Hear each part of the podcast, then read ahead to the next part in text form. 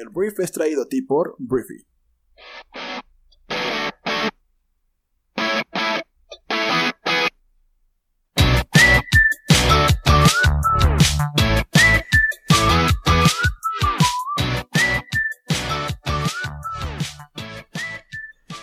Muy buenos días, bienvenidos a esto que es el Brief, el podcast en el cual puedes conocer las noticias más importantes del mundo en cuestión de minutos. Yo soy Arturo, tu anfitrión y uno de los fundadores de Briefy.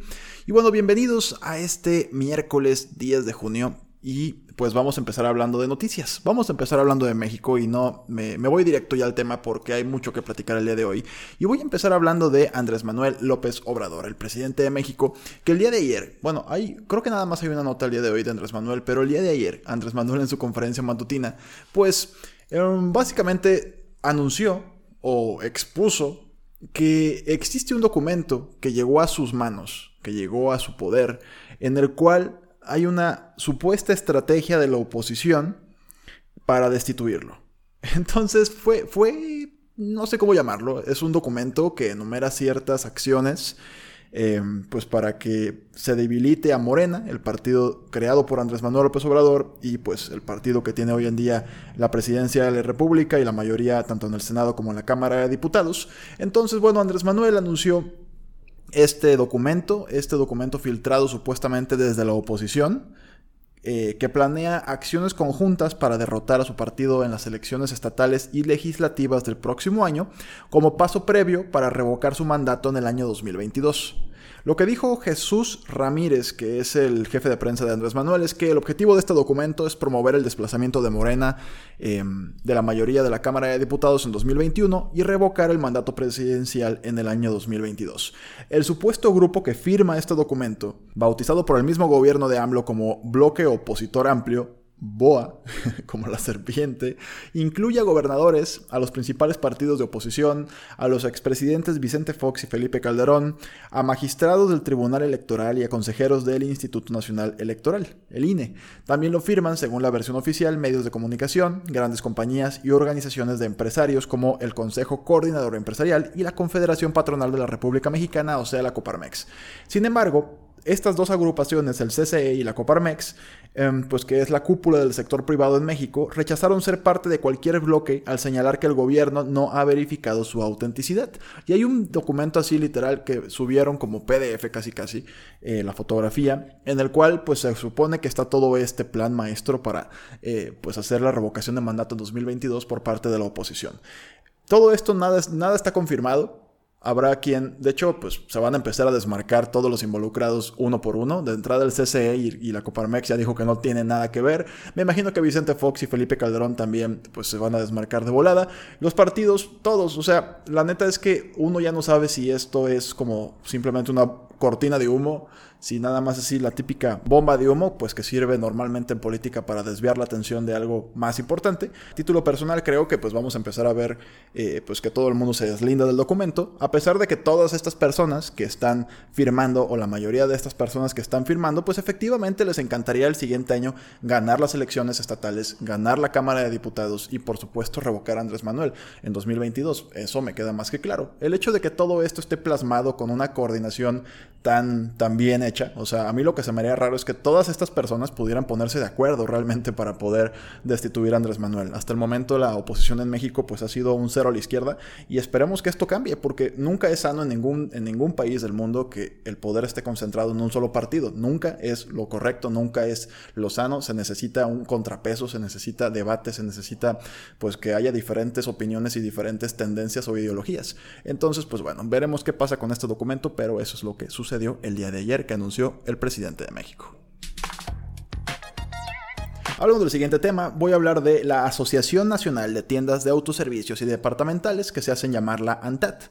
La ANTAT, pues ya lo dije, son un cúmulo de más de 60.000 tiendas departamentales y de autoservicios en México, que el día de ayer informaron que se desplomaron en el mes de mayo un 24.3% sus ventas. Eh, esto fue en tiendas iguales, las tiendas que tienen un año de operación, y un 21.5% en tiendas totales. Entonces el número de la totalidad de tiendas es 21.5%. La ANTAD advirtió que si no se corrige la economía, el Producto Interno Bruto de México podría caer hasta el 12% este año debido a la pandemia por COVID.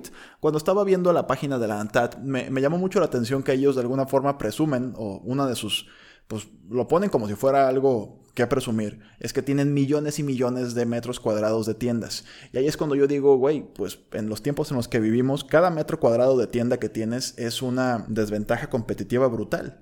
Porque pues hoy, ¿quién está dominando el mundo de las compras? Amazon.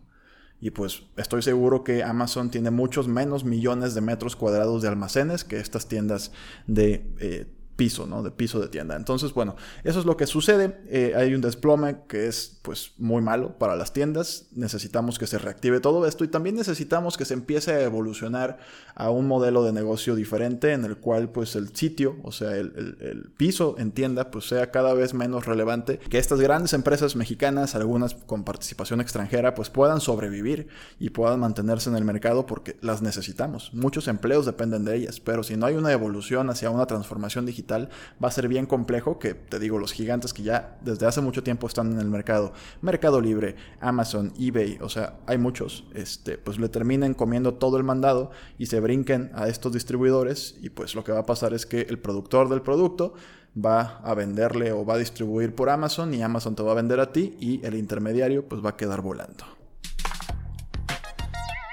Siguiente tema, vámonos a Estados Unidos, porque el día de ayer Joe Biden, el ex vicepresidente de Estados Unidos y candidato demócrata a la presidencia de Estados Unidos, em, dio un mensaje en el discurso de George Floyd. Hubo un servicio funerario para George Floyd, este hombre afroamericano que falleció a manos de policías eh, pues blancos y pues ha provocado este resurgimiento de todo el movimiento Black Lives Matter. Y bueno, ayer Joe Biden en este mensaje que envió, no fue presencialmente, envió un video o se proyectó un video en el funeral, eh, pues pidió justicia racial y pues fue un discurso emotivo Ayer hablaba y criticaba a Joe Biden de cómo pues no tiene tanta capacidad de improvisar. Ayer la verdad es que se ve que le escribieron muy bien y se, ensayó bien el mensaje que se dio. No, no quiero decir que no sienta lo que dijo y que no crea en lo que dijo. Sin embargo, se nota que es un mensaje bien pensado. Entonces, Biden ofreció sus condolencias a la familia de George Floyd durante este discurso, pues la verdad que muy emocionante, que fue grabado o más bien proyectado en este funeral, eh, instando al país, a Estados Unidos, a usar su muerte como un momento de acción para abordar el racismo sistémico. Dijo Joe Biden que ahora es el momento de la justicia racial. Esa es la respuesta que debemos dar a nuestros hijos cuando preguntan por qué. Porque cuando haya justicia para George Floyd, realmente estaremos en camino a la justicia racial en Estados Unidos, dijo este, pues emocionado también Joe Biden. Entonces, eh, creo que lo ha hecho bien este, este candidato, Joe. Creo que lo ha hecho bien con todo este movimiento en Black Lives Matter. Fue al piso, fue a las protestas, se metió a las protestas, tiene fotografías, pues ahí platicando con los protestantes entonces con un discurso de que pues va a ser un presidente, perdón, que va a escuchar a la gente. La verdad es que Donaldo lo ha hecho muy mal. Donaldo es el presidente más naranja del mundo, de Estados Unidos, Donald Trump. Y él, pues, incluso ha citado a George Floyd en sus discursos y ha dicho que, pues, George Floyd debería estar o debe estar muy contento viéndonos desde allá arriba, viendo todo lo que está provocando por la justicia, ¿no? O por la equidad de la comunidad afroamericana. Entonces lo hizo pésimo, le tundieron con todo por ese mensaje al citar al citar a George Floyd cuando él pues, ha sido una persona que no ha hecho nada al respecto. Entonces, em, por lo pronto, volviendo al tema de Joe Biden, em, eso fue lo que sucedió el día de ayer. Te digo, eh, creo que va capitalizando cada vez más los errores de Donald Trump, este Joe, y pues veremos si esto alcanza para pues, tener un presidente demócrata en noviembre en la Casa Blanca. Hablemos de Brasil, porque Brasil el día de ayer restauró la publicación de datos acerca del coronavirus después de un fallo judicial. Y esto es una historia muy vergonzosa para el gobierno de Brasil, porque bueno, Jair Bolsonaro es un presidente que pues personalmente no me cae bien, creo que ha tomado decisiones terribles y creo que está influenciado por eh, intereses privados, eso es lo que yo creo. Em, y pues en todo el tema del coronavirus, Brasil es el, es el epicentro del coronavirus en Latinoamérica, ha tenido una reacción muy mala, no ha habido un cierre eh, ha sido muy obligado el cierre, eh, el distanciamiento social en Brasil, porque Jair Bolsonaro no creía y creo que todavía no cree al 100% en el coronavirus. Entonces lo que sucedió durante el fin de semana es que el contador, todo lo que estaba pues acumulando y mostrando la información acerca del COVID en Brasil, de repente marcó otro número, mucho menor al que había estado marcando. Entonces, pues la gente se, aterrorizó, fue como, güey, ¿qué pasó con los datos? Y lo que respondió el gobierno es que esos datos no correspondían a la realidad o era, o era lo que ellos pensaban. Hablo del gobierno de Brasil. Entonces tuvo que haber un fallo judicial del Ministerio em, de la Suprema Corte de Brasil más bien, para que pues el Ministerio de Salud volviera a poner los datos que estaban hasta ese momento, pues siendo los oficiales. Entonces, te digo, Jair Bolsonaro creo que fácilmente va a pasar a la historia como uno de los presidentes más incompetentes de la historia de Brasil. Hablemos de Apple, la empresa tecnológica, porque Apple, según un informe, va a anunciar el cambio de sus Macs basados en, procesadores ARM a finales de este mes. Em, esta es una historia corta, pero compleja. Entonces, lo que se está anunciando es que, eh, Bloomberg lo anunció, es que Apple va a anunciar este cambio ya oficialmente de sus procesadores Intel a sus propios chips armados por ellos mismos durante este mes en una conferencia de desarrolladores que tendrá lugar a partir del 22 de junio en un formato digital, ¿no? Entonces, por todo el tema del coronavirus. Estos rumores de que Apple ya va a cambiar a sus propios procesadores lleva mucho tiempo pues existiendo.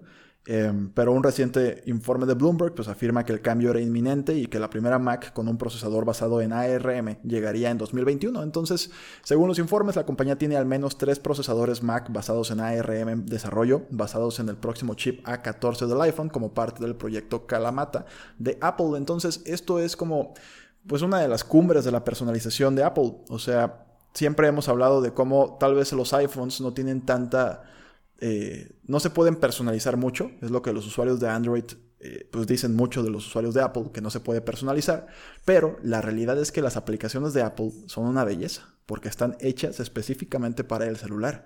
No es como Android, que pues tienes Galaxy, tienes Huawei, tienes muchos tipos de dispositivos. En Apple está bastante estandarizado.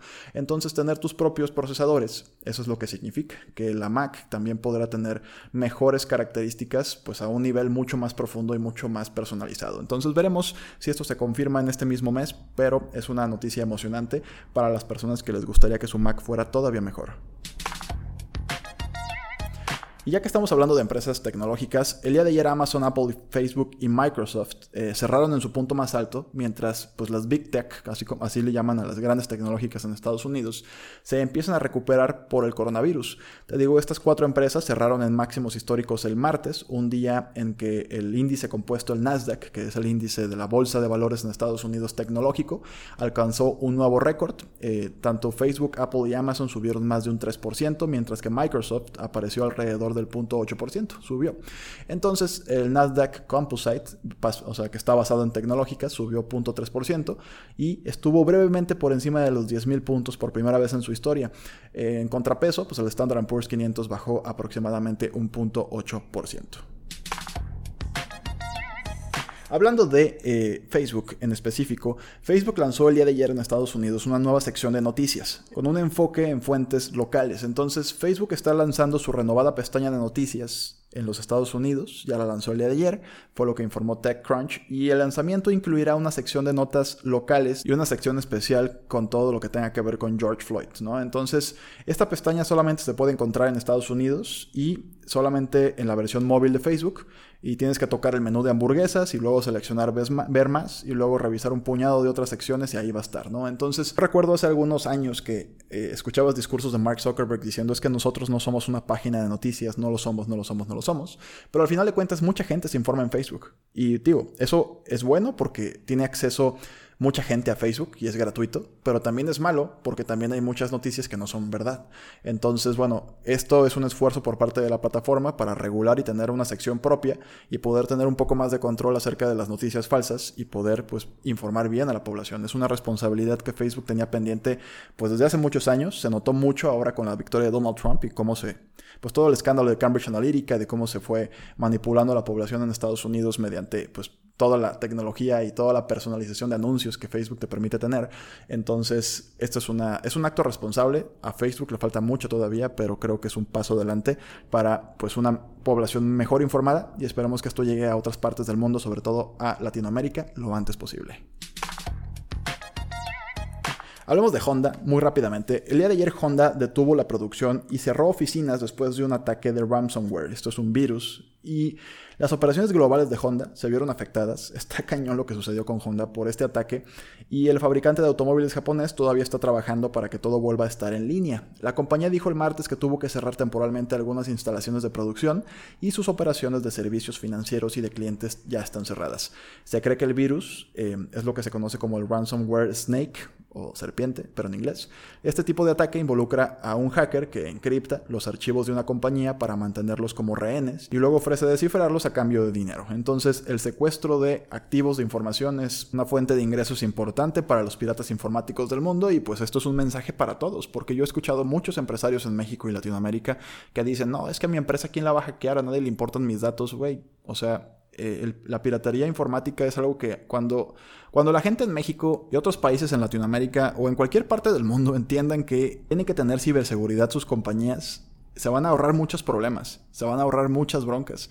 Porque de verdad, cuando te quiten, cuando hackeen tu nube, porque pusiste tu contraseña es el nombre de tu empresa 1234, eh, pues vas a darte cuenta de que pues cuando te roben toda tu información y para devolvértela te pidan un millón de pesos o un millón de dólares o lo que valga esa información, dependiendo lo, lo, delicada que sea, pues ahí es cuando tal vez contrates un servicio de ciberseguridad. Entonces, esto es algo que le urge a cualquier empresa en cualquier parte del mundo porque hay mucha gente haciendo este tipo de eh, pues robos, robos de información a cambio de dinero. Y si no les quieres pagar, pues te destruyen tu archivo y tu base de datos que probablemente vale mucho dinero y probablemente tardaste años en construir.